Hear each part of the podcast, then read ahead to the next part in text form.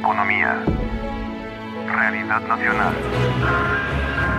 Presentamos La Entrevista, un espacio de análisis y discusión producido por YSUCA. Muy buenos días, gracias por su sintonía a Radio YSUCA.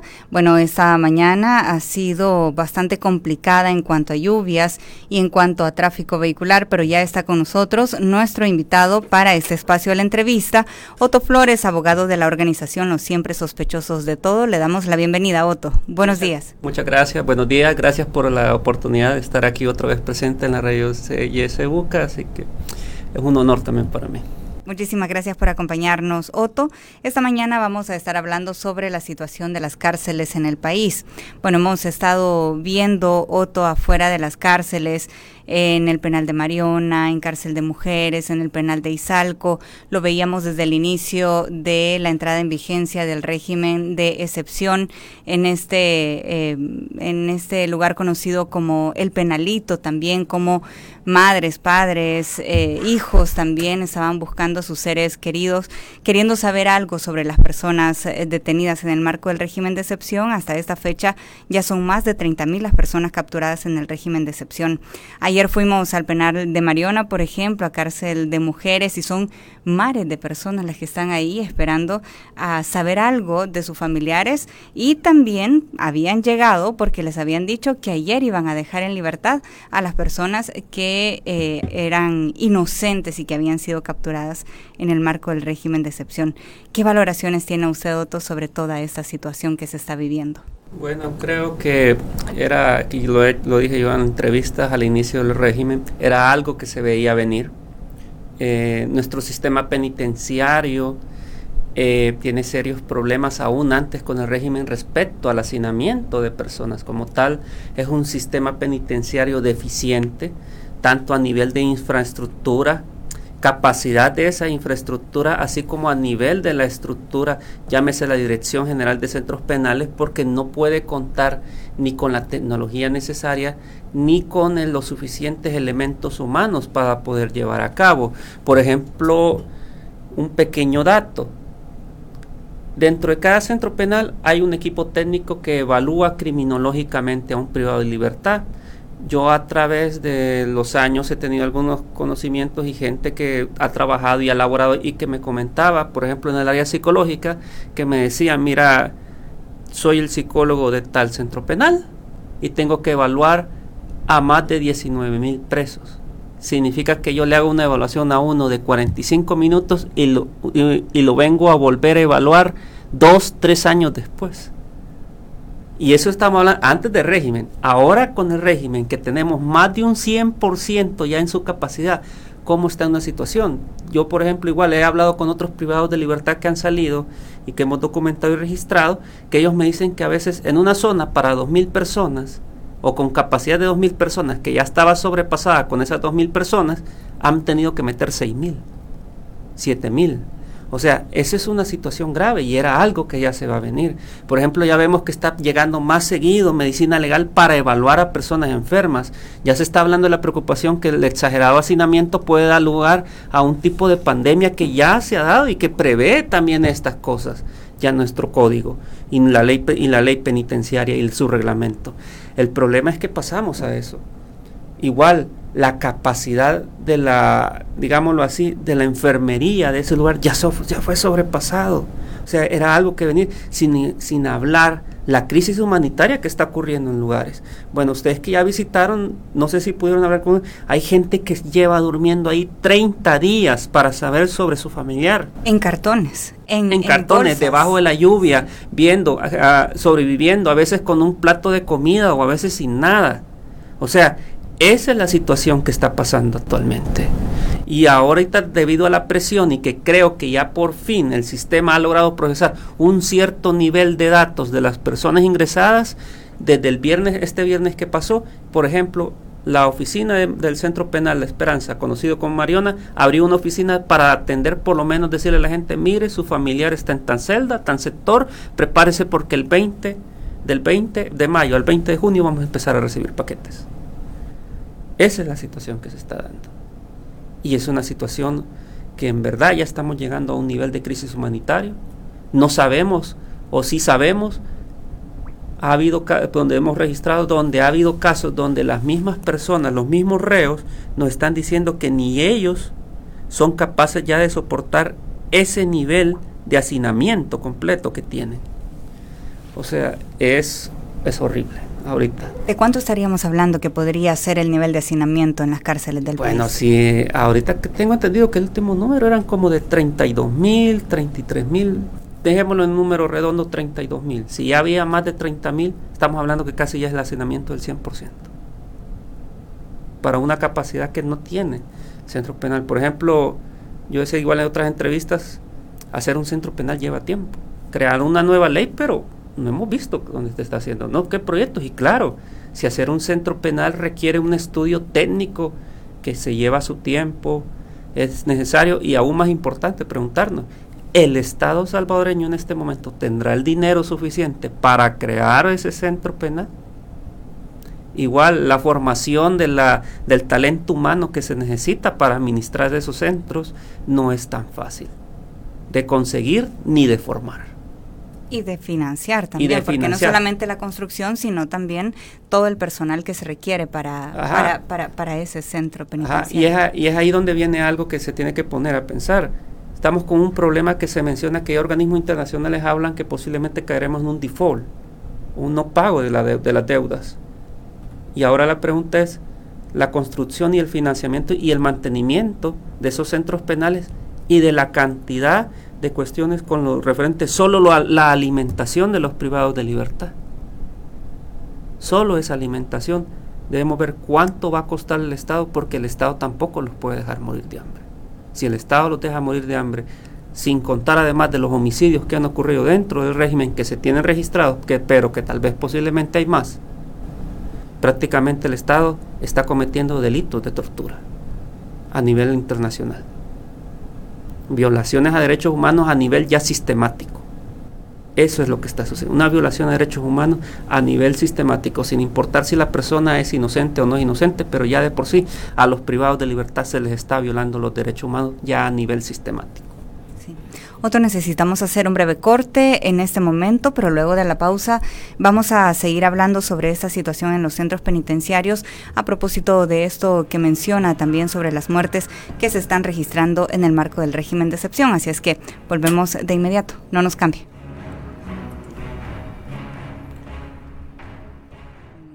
Continuamos con este espacio de la entrevista. Hoy hablamos sobre la situación de las cárceles en el país. Está con nosotros Otto Flores, abogado de la organización Los Siempre Sospechosos de Todos.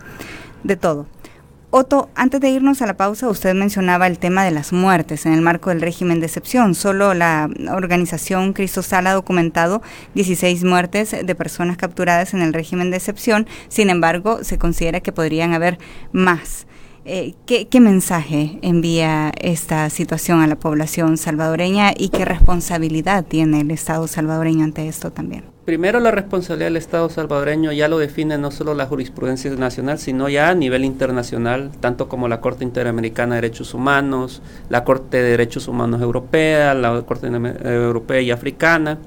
Define que todo privado de libertad, sea o no sea inocente, cuando ya entra a un centro penal o entra a una celda que está controlada por el Estado, el Estado es garante de la vida, la salud y el bienestar físico y psicológico de esa persona. Es decir, si bien es cierto la persona se encuentra obligada a obedecer las reglas internas de dicho centro, pero a cambio de eso ellos obtienen el derecho de que el Estado les debe garantizar la vida. En este caso el Estado no lo ha hecho. Por lo tanto, el Estado, ya estamos hablando que hubo una, una violación sistemática al derecho humano de la vida. Y ya estaríamos hablando que inclusive si se iniciara un proceso ante la Corte Interamericana de Derechos Humanos o la ONU, El Salvador podría ser condenado por estos delitos. Y es una condena al Estado como tal, porque no fue capaz y, que, y no preveyó de que este sobresaturamiento podría dar a lugar al homicidio de personas dentro de los centros penitenciarios como tal. Y el problema que también vemos es que ni la, ni la Fiscalía ni el Ministro de Justicia se ha pronunciado sobre estos homicidios o investigaciones de estos homicidios. Y hay que preguntarse si de verdad es factible llevar a cabo una investigación con esa cantidad de hacinamiento de personas que existen. Se ve desbordada la fiscalía en este caso, también es otro aspecto Es que ese es para valorar eh, en, para esta, valorar. en esta coyuntura. No sabemos, si, o sea, no, ha- no se ha pronunciado ni el fiscal ni el ministro de Justicia sobre estos 16 homicidios que han ocurrido. Habría que ver si realmente, y si se llevan a cabo las investigaciones, se tendría que permitir el acceso a esa información a organizaciones civiles de derechos humanos o a ni- de nivel internacional para revisar si esas investigaciones se han llevado de la forma correcta. Esa es una situación que es preocupante. Por eso menciono de que ya estamos hablando de una violación sistemática de derechos humanos. Sí. Otto, eh, si el Estado es responsable de estas muertes que han ocurrido dentro de los centros penitenciarios, de las cuales no se sabe si realmente se está realizando algún tipo de investigación o no, los familiares de estas personas podrían interponer algún tipo de denuncia ante estos fallecimientos. ¿Qué, qué es lo que pudieran Vaya, hacer? primero la familia puede intentar sin ningún problema, tendría que acercarse a Fiscalía para hacer la denuncia, también a la Procuraduría de Derechos Humanos y si es posible también buscar ya sea organizaciones como, no como nosotros o Cristo Sal, pero para encargar, para intentar llevar un proceso ya a nivel internacional.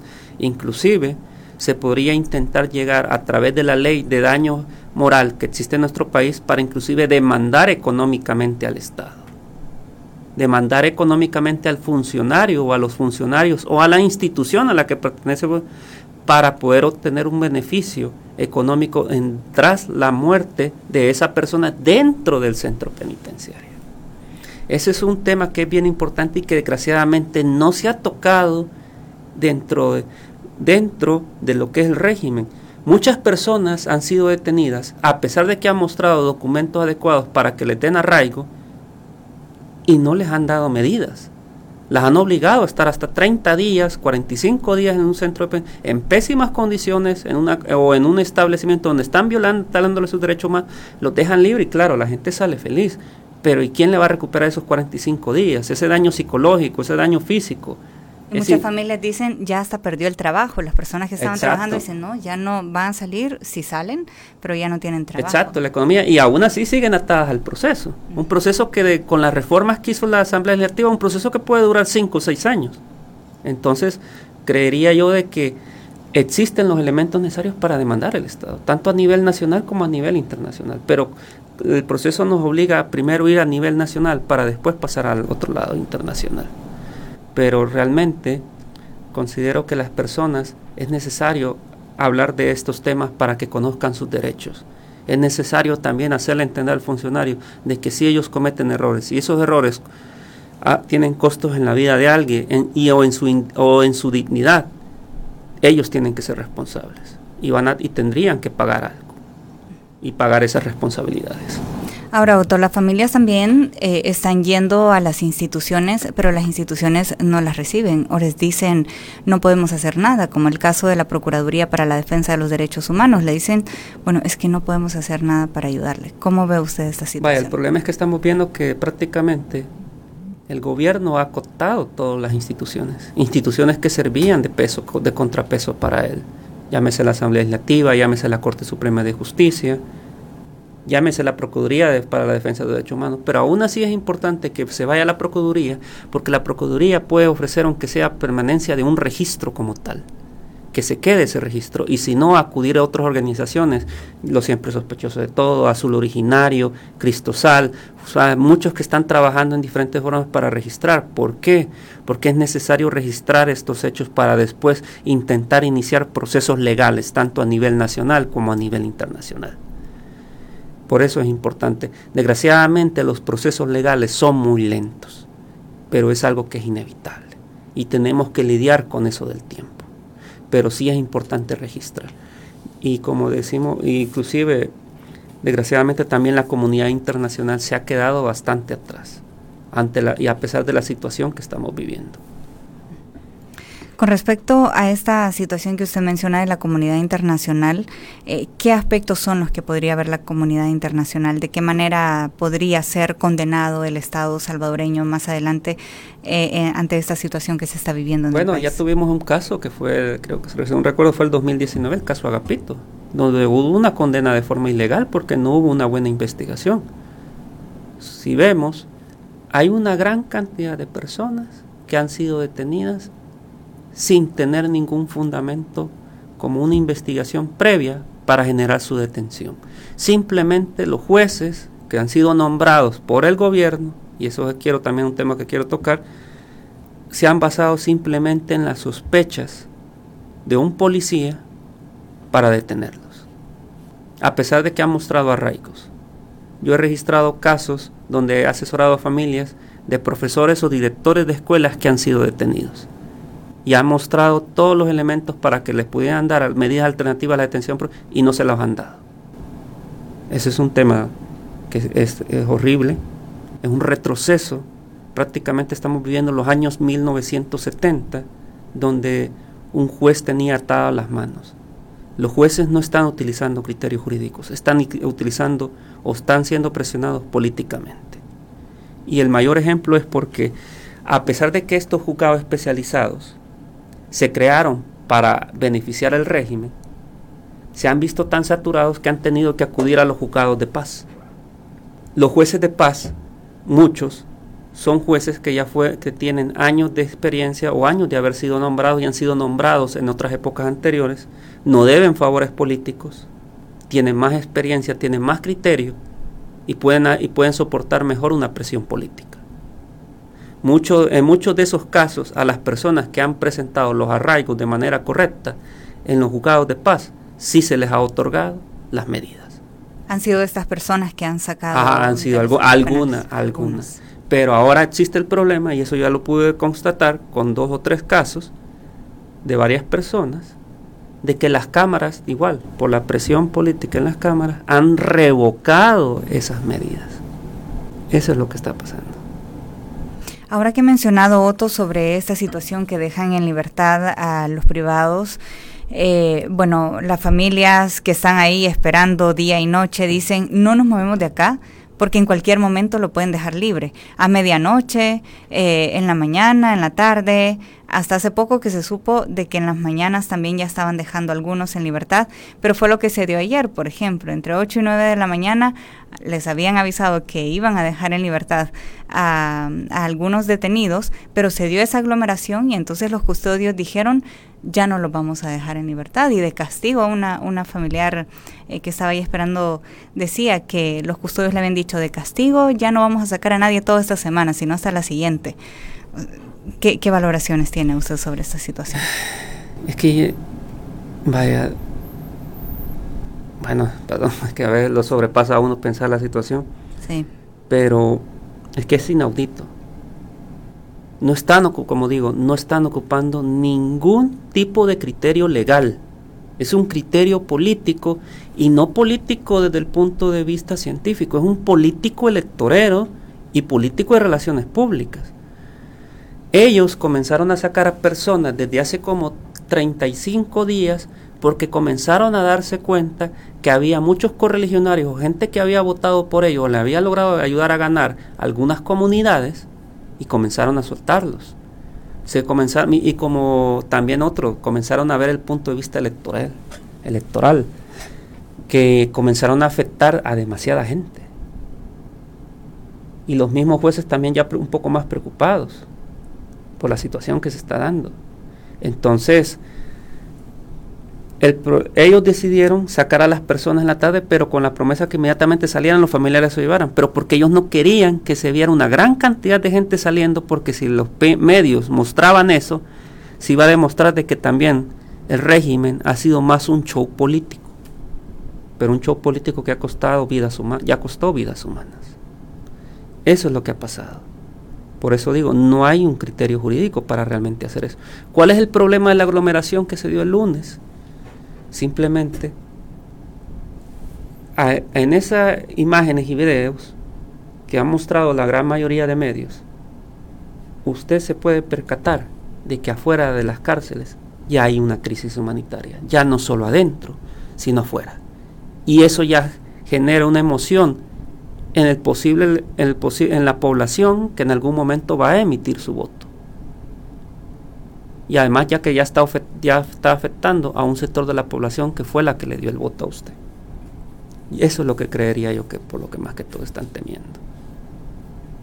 Ante estas audiencias también, Otto, que se están realizando, eh, usted mencionaba sobre la falta de independencia de los jueces en el país, se ven estas audiencias masivas eh, de capturas que se han hecho eh, de personas que en algunos casos, algunos casos que son inocentes y que están demostrando su inocencia, pero otros casos también que tenían antecedentes penales o por llamadas anónimas. Ahora vemos también la publicidad del gobierno que dice necesitamos tu ayuda, llámanos, ¿verdad? Y pon tu denuncia y entonces van y capturan a la persona.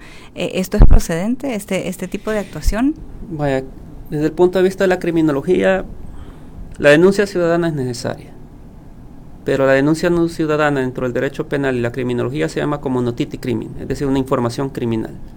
Pero es en base a esa noticia criminal que la policía, la sección de investigación de la policía y la misma fiscalía comienza a realizar una investigación. Pero el problema es que ahorita esta denuncia anónima se ha convertido en de que yo te denuncio, voy, te detengo y si no tengo con qué detenerte y todo, te pongo organización. Ahí ves vos cómo vas a hacer ahí en el proceso. Eso es lo que está pasando. Como tal. La gente con registros. Bueno, había gente que ya estaba con medidas. Porque había aceptado una abreviada en un proceso. Y le están llegando a traer. Por, hay gente que la sacaron siete horas después y a las siete horas lo llegan a traer. Pero también es entendible porque la, yo recuerdo que muy bien el movimiento de trabajo de la policía dijeron que estaban pidiendo cuotas de arresto y se están dando todavía las cuotas de arresto. Pero, y lo vemos claramente que todavía para mantener feliz al movimiento de trabajo de la policía, cada queja que hace el movimiento en alguna medida está intentando ser apaleada por medio de reformas en beneficio del de, de los agentes de policía. Porque inclusive recuerdo que el presidente del movimiento ante la BBC mencionó que había cuotas de arresto y creo que todavía las hay. Entonces el gobierno lo que quiere es presentar números. Ayer creo que vi por primera vez el spot publicitando que, había, que habían logrado pacificar El Salvador. Pacificar, pero ¿cómo? ¿Y cómo y cuándo? ¿Y cuánto tiempo va a durar esto?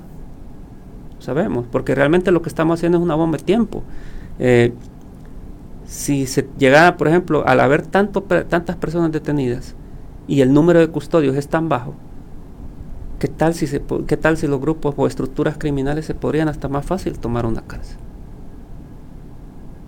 Entonces, realmente es muy insensato pensar que se va a poder mantener un régimen durante mucho tiempo y querer llenar o sobrepasar la capacidad del sistema que existe. Otto, nos han llegado algunos mensajes a través de WhatsApp y también en nuestra transmisión en Facebook a través de nuestra fanpage Radio YSUK 91.7 FM. Dice Lidia López, gracias por la información. Elena Nordín dice, eso siempre ha sido problema en nuestro país. El desarrollo socioeconómico siempre ha sido problema y hoy es todavía mayor ese problema con los de los con lo de los penales o cárceles. Esto es mayor hoy en día. También José Cruz dice, estas entrevistas son tan necesarias para nosotros. Luego dice Tito Ellis, buenos días, la situación de derechos humanos en El Salvador está cada día más grave, mucha gente está pagando algo que no debe. Lo que vemos desde fuera del Salvador es que ha vuelto a 1980 cuando fue la guerra. Luego dice Heidi Castro, Bukele es un farsante y engañó al pueblo con sus discursos de nuevas ideas. Luego nos llega un mensaje más, dice el Estado salvadoreño ya ha sido sancionado en otras veces y nunca responde, simplemente no le importa. Eh, luego dice, eh, a través de WhatsApp también hace una pregunta más. ¿Cuántos casos conoce el entrevistado? Imagino que está, está preguntando de cuántos casos han llegado a denunciar a la organización de los siempre sospechosos de todo. Y aquí dice, le pueden preguntar más sobre esos casos de profesores detenidos. Vaya, ¿cuántos casos ahorita hemos registrado? Según recuerdo, yo, iba yo, ahorita voy por 21. Imagino que otras organizaciones andan por números mayores. De profesores detenidos conozco dos casos. Un caso en San Vicente, que era un profesor que trabajaba en su escuela, también había, estaba iniciando su emprendimiento de un agroservicio. Eh, él es profesor en un, municipio de San Vicente. Se dirigió a San Vicente, iba con su hija y llevaban 300 dólares para comprar implementos para vender en su emprendimiento. Los detienen unos, unos policías y unos soldados Detienen a la joven y le preguntan por qué cargaba ese dinero y ella no lo pudo justificar, les quiso enseñar todo, el papá se mete, se lo llevan los dos. A pesar de que llegó, a, la hora llegó la esposa del profesor con toda la documentación porque tenían todo lo legal para probar de que tenían un agroservicio, los dos fueron juzgados y fueron decretados seis meses para detención provisional. Segundo caso, un director de aquí del centro escolar, de un centro escolar de Santa Tecla, era, también tenía su emprendimiento, tenía, una tenía un pequeño taxi con el que trabajaba con un amigo los fines de semana en tiempo libre. Lo llegaron a traer porque supuestamente habían sido señalados de que ellos habían, movían a veces a miembros de estructuras de pandillas. Presentaron toda la documentación del ministerio y aún así fue decretado seis meses con detención provisional. A pesar de que era una persona con diabetes diagnosticado por el Seguro Social y se presentaron esos documentos. Eso es lo que se está viviendo ahora. En el caso de estas personas, han podido demostrar la inocencia, es decir, em, han tenido la oportunidad de en la Procuraduría General de la República de entregar los documentos o en centros penales, cómo se les ha ido obstaculizando en su proceso. Primero, en algún momento la Procuraduría General de la República comenzó, a, comenzó a, solicitar documentos para presentar arraigos, un arraigo domiciliar, donde vive, un arraigo familiar que tiene una familia, un arraigo laboral, indicar de que esa persona no iba a huir del proceso. Pero en algún momento, dado que los jueces nombrados no le dieron crédito, dejaron de pedirlos. Y en algún momento ya no los querían recibir. En algunas oficinas de la PGR. En otros casos ha habido donde compañeros, colegas, defensores particulares no se les ha permitido el acceso a la, audiencia. Hay casos donde las listas que se presentan de una gran cantidad de personas detenidas no están completas. Lo hacen adrede o no lo hacen adrede, no sabemos, pero no están completas y eso obstaculiza el ejercicio de una defensa penal. Sí. Otto, se está diciendo de que podría eh, extenderse aún más el régimen de excepción. ¿Qué implicaciones podría tener esto para la población? Primera implicación es de que la violación sistemática de derechos humanos va a seguir. Y ya no hablo solamente al privado de libertad, sino que hablo a cualquier ciudadano que viva en una zona marginal y que tenga un problema con alguien o con un contacto con algún miembro de una policía podría ocurrir. O que tenga un problema con un policía. Ya se vuelve un peligro. Creo que las personas de las zonas marginales ya ven a la policía ya no como alguien, un servidor, sino que ya como un enemigo. Un enemigo más, casi como alguien de una estructura. Entonces, aparte ya estamos hablando de una violación sistemática. Estamos hablando que ya el sistema ya colapsó, porque ya colapsó. Estamos hablando de una omisión por parte de los jueces nombrados de toda la jurisprudencia que indica cómo se va a probar que existen agrupaciones ilícitas. Nuestro país tiene una gran cantidad de jurisprudencia y material de lectura para demostrar cómo alguien pertenece a la estructura, pero ahorita prácticamente una investigación de ocho meses para probarlo de una estructura se está haciendo en 15 días y los jueces lo están admitiendo solo por presión. Y, aún, y los jueces se escudan por la reforma que hubo del aumento de años de 20 a 30 años, pero esas ya son condiciones que ya fueron superadas hace mucho tiempo por la sala de lo constitucional. Y aún así no se atreven a soltarlos como tal. Me imagino que ha de, ser mucha, ha de haber mucha presión sobre. Otto, ¿qué implicaciones o qué consecuencias podríamos tener en un corto, mediano o largo plazo de toda esta situación que se está viviendo en el país? Es decir, de toda esta gente que podría ser condenada de manera injusta o de toda esta situación que se está viviendo de un hacinamiento, de toda esta situación de los familiares de estas personas que han sido privadas de libertad en el marco del régimen de excepción. ¿Qué consecuencias podríamos tener como país? Primero, como país, prácticamente estamos indicando que tenemos un retroceso enorme al Estado de Derecho, como tal. Igual a la misma democracia. Un Estado democrático no va a utilizar criterios políticos en vez de criterios jurídicos para ejercer la detención provisional de alguien. Ya tenés un sistema colapsado. Con esto el sistema va a terminar de quebrar. Vamos a tener un sistema penitenciario que va a terminar prácticamente destruido para procesar ese nivel de información, de datos y de personas. Un sistema que por la cantidad de gente que hay ahorita no va a poder dar ningún servicio prácticamente y que a puras penas está saliendo adelante. Estamos hablando también inclusive de a mediano plazo de que podría darse los momentos de un estallido social como tal. Porque todas estas personas, si terminan siendo condenadas, son condenas de 20 a 30 años. Gente que tal vez no tiene nada que ver.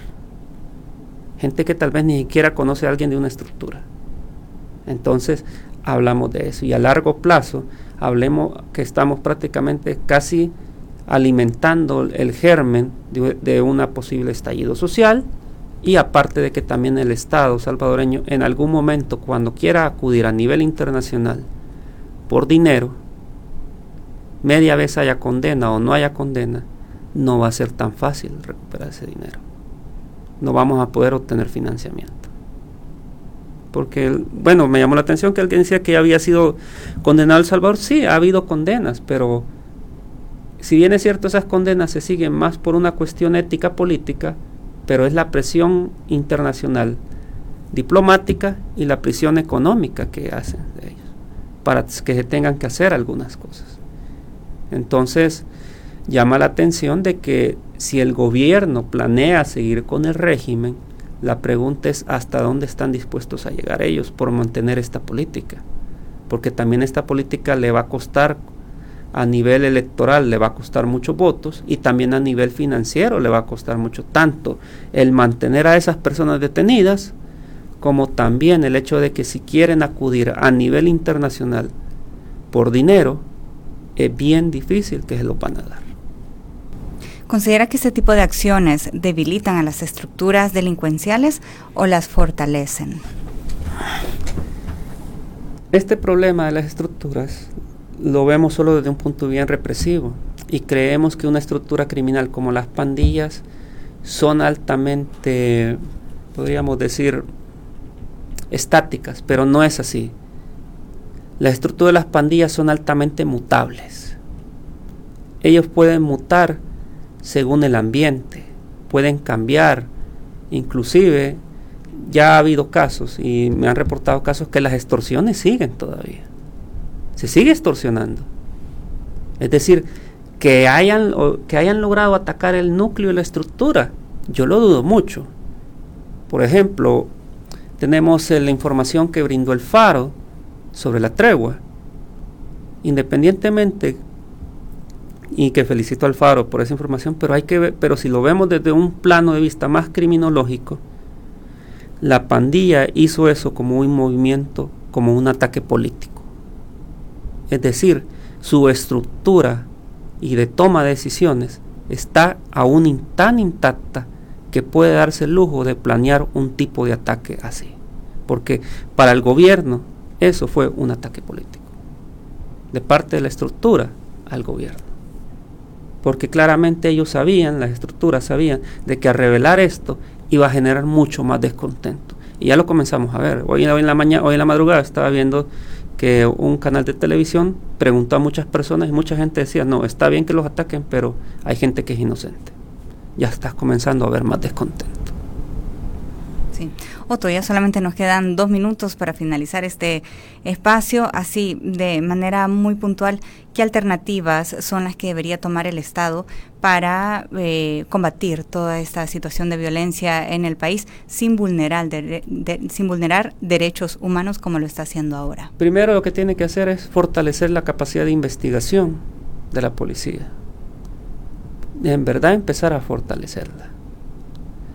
Segundo, otorgar, otorgar y dejar la presión política en contra de los jueces para que se otorguen medidas alternativas a la detención provisional para muchas personas. Tener a 34 mil personas en un centro penitenciario, o mejor dicho, ahorita sumando, tener como más de 65 mil personas en un centro penitenciario, en todo el sistema, no ayuda en nada realmente a detener las cosas, porque en algún momento, si hay gente que pertenece a esas estructuras con las estructuras ya existentes, van a obtener mucho más control dentro del centro penitenciario como tal, porque son un mayor número. Entonces, eso al final termina beneficiando más a una estructura que debilitándola. La verdadera forma de debilitar una estructura es lograr que muchos miembros de las estructuras abandonen la estructura como tal. Entonces, se debe existir un programa tanto de prevención como de reinserción social, pero debe ser un programa que tiene que ser pensado a largo plazo. El problema de las pandillas no se va a solucionar en cuatro o cinco años y meter tal número, no. Hay que ver también el problema de las pandillas como una cuestión de tipo cultural o una subcultura que ahí sigue y ahí permanece. Y a menos que a esa subcultura nosotros la combatamos de la manera adecuada, nunca va a desaparecer. Bueno, Otto, muchísimas gracias por habernos acompañado esta mañana. Gracias. Gracias. Gracias también a todas las personas que permanecieron en sintonía de este espacio de la entrevista. Sigan la buena compañía de Radio YSUK. Buenos días.